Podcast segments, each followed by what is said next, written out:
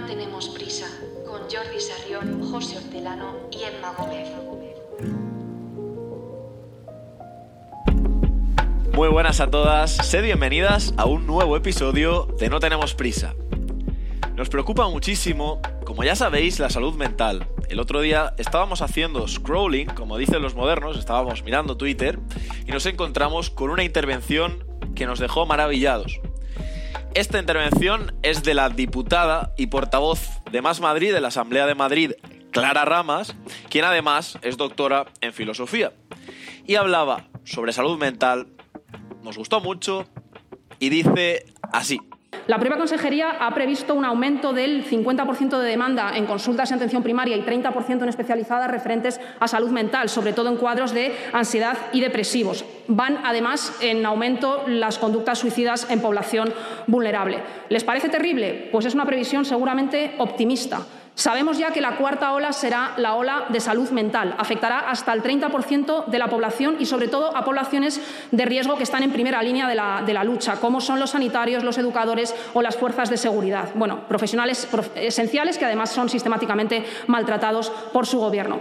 El devenir es descorazonador, porque es que partíamos ya de una falta endémica de recursos humanos en salud mental, le sumamos que este Gobierno no ha hecho sino cubrir las bajas mínimas, en realidad que estaban ya asignadas al último año del Plan de Salud Mental, y concluimos con que ante la situación terrible que vivimos, pues la solución sea que quien pueda se vaya a la privada y quien no, que, eh, que, se, que, se, hinche a, a psicofármacos, ¿no? cuyo consumo sea duplicado. Como ha repetido muchas veces nuestro compañero Diego Figuera, necesitamos un plan de choque para la prevención y actuación en salud mental, eh, mental, que sea consensuado entre todos los grupos políticos, que abarque a los colectivos, tanto sanitarios, sociales, asociaciones de profesionales, pacientes, familiares, que esté dotado de recursos humanos y que pueda ser evaluado. Y esto tiene que ser una prioridad política y me gustaría que por lo menos en esto hoy pudiéramos ponernos de acuerdo. Hay que incorporarlo con seriedad, con rigor, al plan de reconstrucción y al plan para hacer frente a la pandemia. Bueno, chicas, chicos, ya lo habéis escuchado. Estas ideas que expresó Clara Ramas de manera impecable, impecable a mi parecer en la Asamblea de Madrid, también nos las contó en su artículo La civilización de la angustia, sobre cuarta ola y salud mental. Lo podéis leer en la web de Cuarto Poder cuando queráis, muy recomendable. Bien, eh, ha quedado claro que la salud mental siempre ha sido importante, pero ahora más que nunca está en el punto de mira. Es por esto que No Tenemos Prisa hemos decidido dedicar un programa especial a la salud mental. Y para hablar de ello hemos invitado a Clara Ramas, filósofa y diputada de Más Madrid. Aquí os dejamos la entrevista que le hicimos Jordi y yo el otro día. Primero que todo, muchas gracias por sacar este ratito para, para atendernos. Y, y en fin, bueno, Clara Ramas, Doctora en filosofía por la Complutense de Madrid. A ver, ¿qué más? Eh, profesora de filosofía también. Eh, me, estudiado, ¿eh? me lo he estudiado, me lo he estudiado. Sí. por la Universidad de Zaragoza y diputada y portavoz de Más Madrid. Sí, eh, gracias. Viniendo del campo de la filosofía, ¿cómo surgió tu interés y tu compromiso por la salud mental?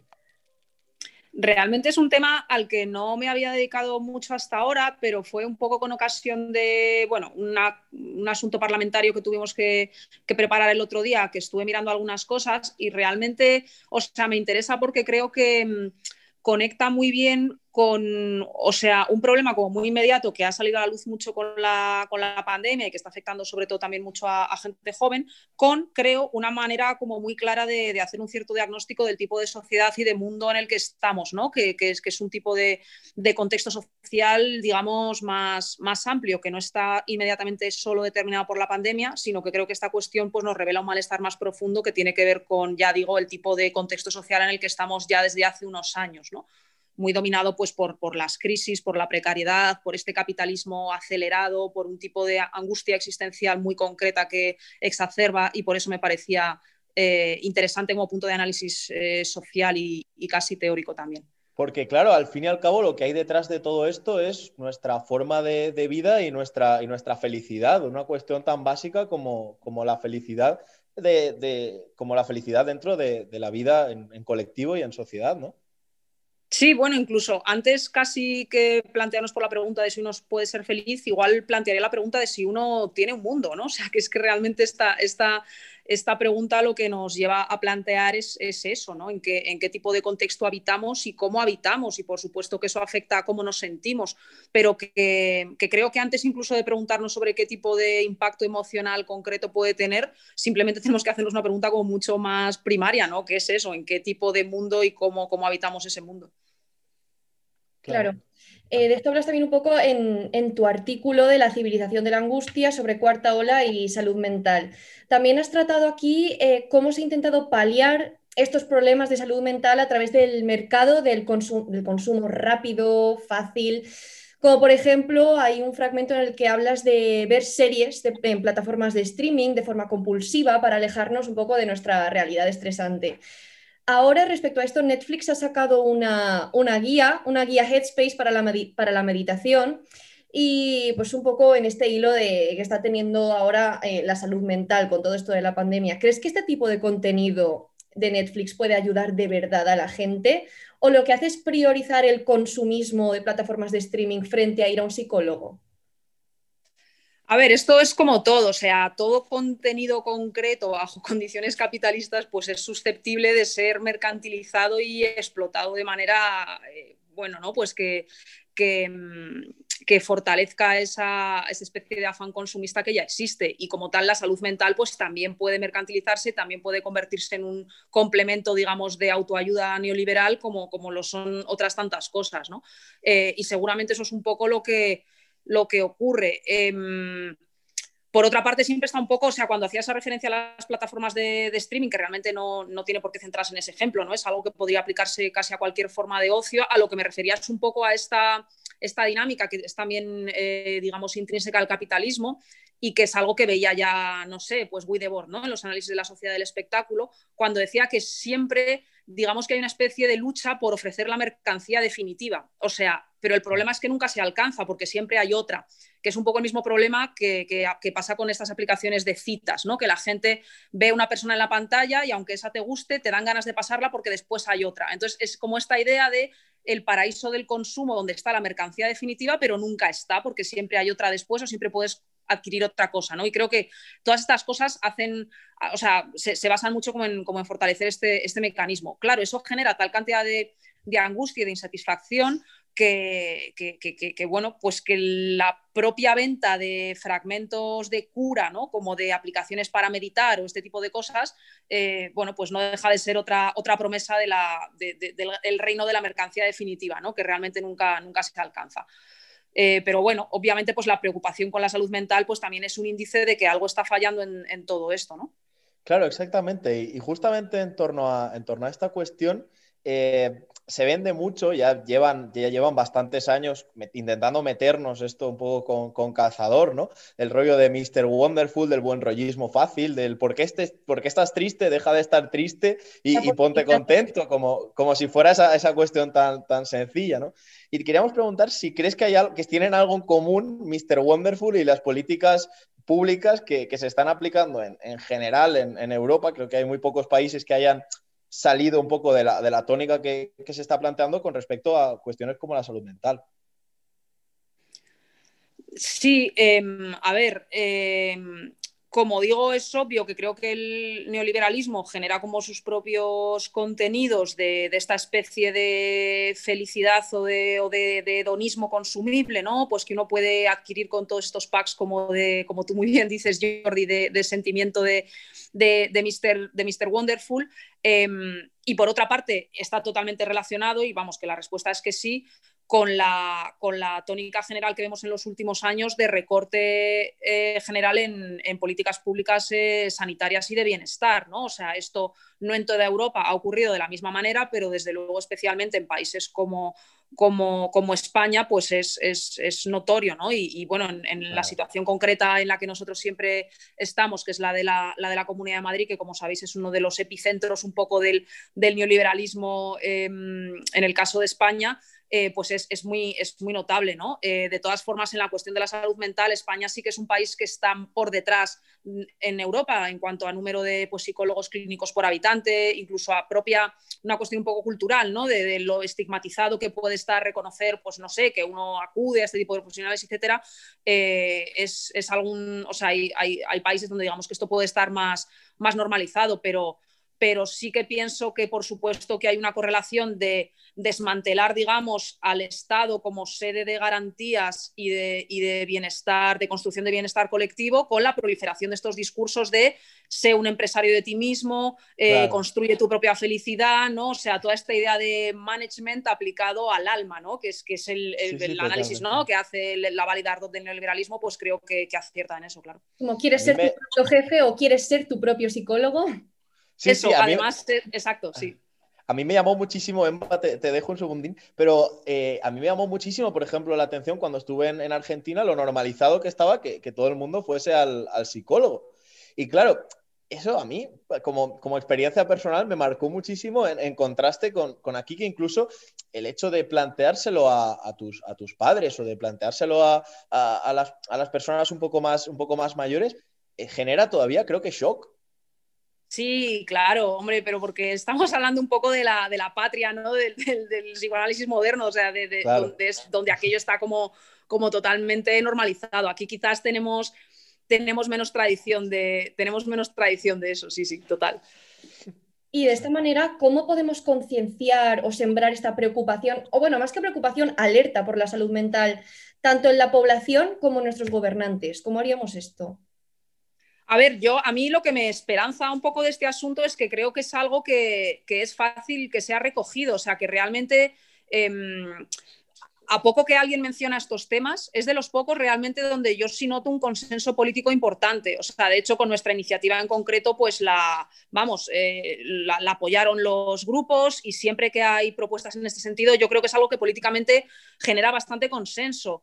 Y, un poco a raíz de esta situación tan excepcional que estamos viviendo con la pandemia, yo sinceramente creo que sí que cada vez es algo que socialmente va a tener más, más notoriedad, ¿no? Y que es además muy claro en el, en el caso de la generación eh, un poco más joven, ¿no? La, vuestra, por ejemplo, que claro, ya hay toda una generación, digamos, que se ha incorporado a la vida eh, laboral y profesional y que lo único que ha, que ha, vivido ha sido crisis, porque cuando llegasteis estaba la crisis anterior Y, se han ido... Em, entonces creo que esto inevitablemente va a poner el, foco en que hay toda una generación que está sufriendo unos niveles de, ansiedad o, de, trastornos de este tipo o de, depresión o de angustia y esto inevitablemente pues, va, a requerir una conversación social acerca de ello. O sea que yo soy bastante optimista en que esto va a ser un tema que en los próximos años se va a normalizar y que los gobernantes van a tomar conciencia de que es necesario generar políticas alrededor de ello. Claro, tú precisamente ya, ya le has puesto un nombre a, esto, ¿no? El, plan de choque de, salud mental. Y nos gustaría que nos contaras un poquito, brevemente, algunas de las, de las cosillas, de las, cuestiones que, crees que son más importantes a la hora de, plantear esto. Y sobre todo, una duda que a mí me asola es el hecho de, sí, creo que todos pueden estar de acuerdo a priori, pero luego creo que la cuestión va a ser que estén o no de acuerdo en invertir porque ahí creo que es donde, donde de la palabra a veces a, las, a las, fuerzas más neoliberales les cuesta un poco salir, digamos.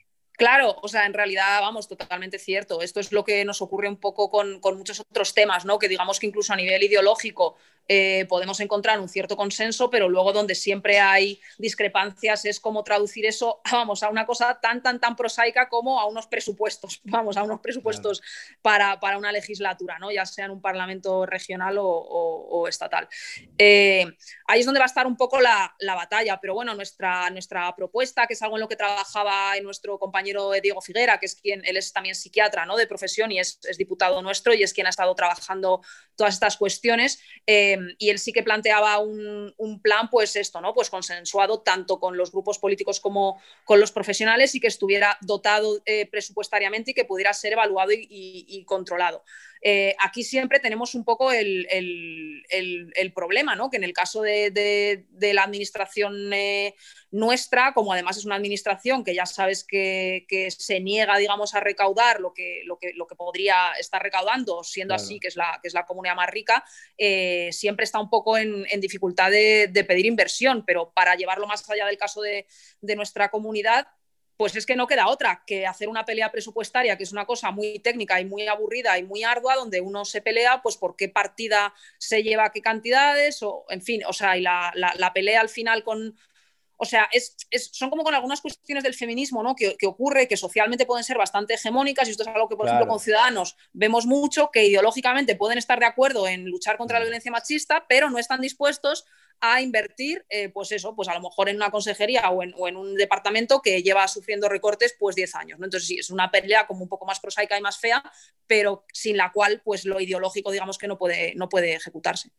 Claro. Sí, y hablando un poco de estos roces o esta, búsqueda de acuerdos entre, entre parlamentarios en este caso, tenemos un audio que nos ha enviado Neura aceleradísima y, ah, sí. y, que nos gustaría que escucharas. Vamos a ver. Iba, iba, a entrar en directo, no podía, no podía al final y por cuestiones de tiempo y le pedimos que, por supuesto que, nos enviara un audio. Así que vamos a ver. Allá. Mira. Hola Clara, ¿qué tal? Eh, me han comentado que el tema del programa es eh, jóvenes y, salud mental, ¿no? Entonces, bueno, yo te quería pedir, dado que vas a tener que debatir con Johnny Yescas de aquí a, un tiempo, yo te quería pedir tips para proteger eh, la salud mental frente al acoso de todos esos rancios y trasnochados que se llaman marxistas, pero en realidad lo que son es, tontos, ¿no? así que nada, un abrazo y, y viva España. grande, grande Neura.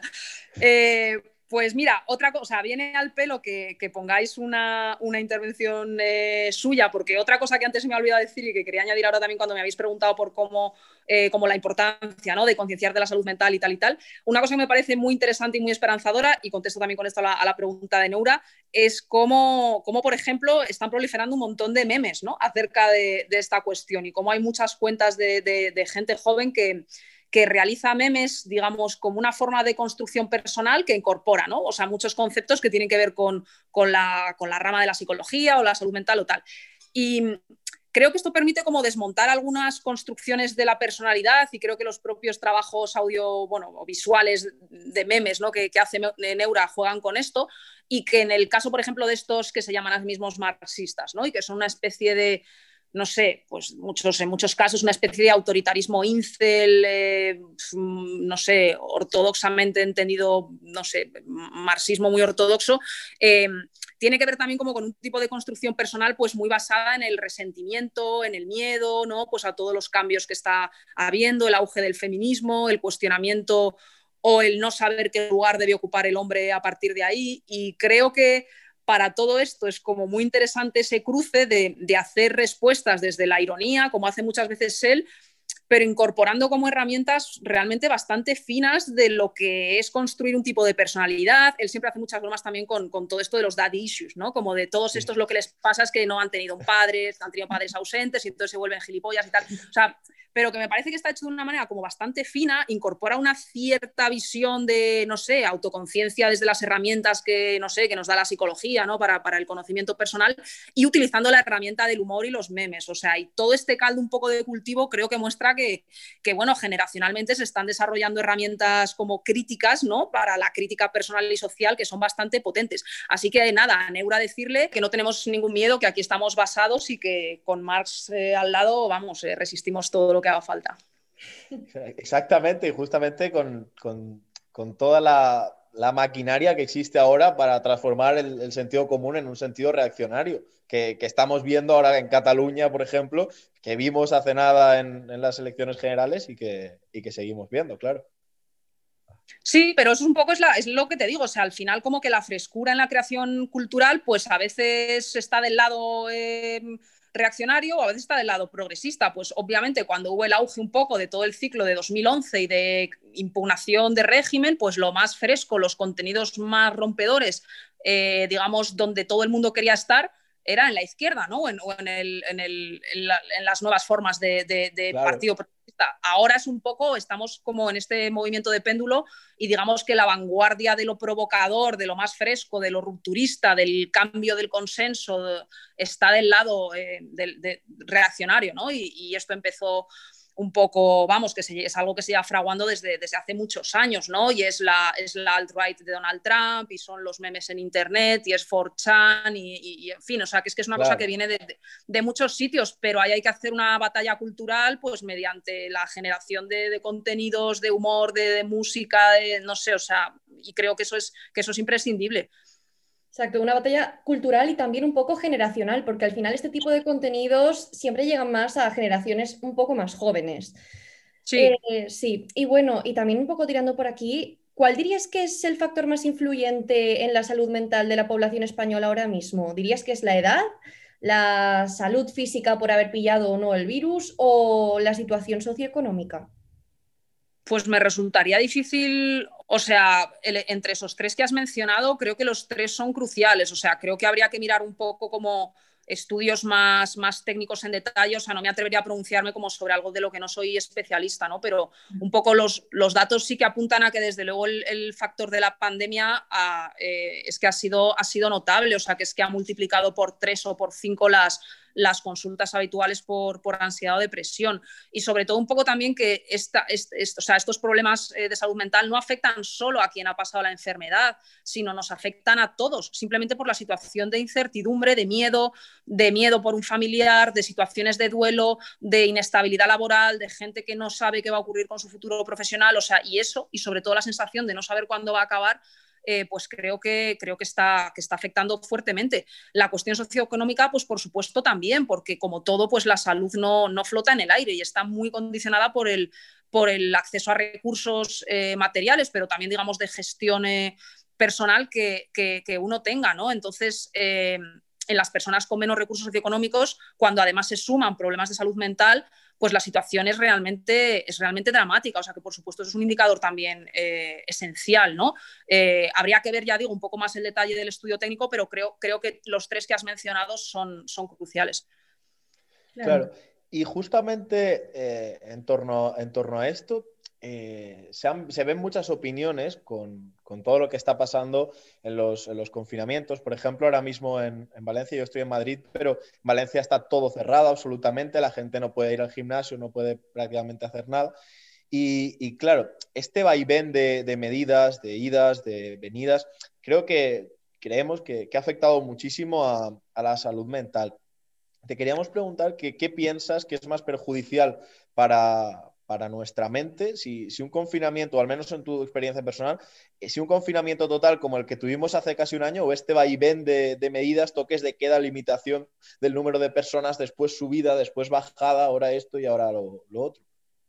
Creo, y lo apuntaba en el artículo este de, hace unos días, que es peor la situación de ahora porque un confinamiento duro pero delimitado por lo menos tiene la virtud de que sabemos que es algo que está acotado, es algo como en lo que puedes invertir un gran esfuerzo, pero que sabes que al final va a tener su, recompensa y digamos que es un poco como una gesta un poco heroica, ¿no? Como una especie de hazaña épica y de hecho creo que todo el mundo lo vivió así y estaba un poco el tema de los aplausos, o sea, se generó hasta su propio set de rituales, con lo cual, eh, si hay rituales es que hay algún tipo de sentido como trascendente, ¿no? O sea, salir a la misma hora, aplaudir de la misma manera, ¿no? Es, un ritual y cuando hay un ritual es que, es que hay un sentido. Y además había un final, o sea, que sabíamos que, esas medidas tan estrictas iban a acabar en una fecha determinada y por lo tanto hay un alivio. En cambio ahora, si te fijas, ya no hay ritual alguno. O sea, no podemos, eh, no tenemos la vida de antes. total, claro es un desierto, no tenemos la vida de, antes, no podemos hacer las mismas cosas que hacíamos, pero tampoco estamos en esa situación de excepcionalidad donde podemos marcarnos nuestros rituales, nuestras fechas, nuestras horas.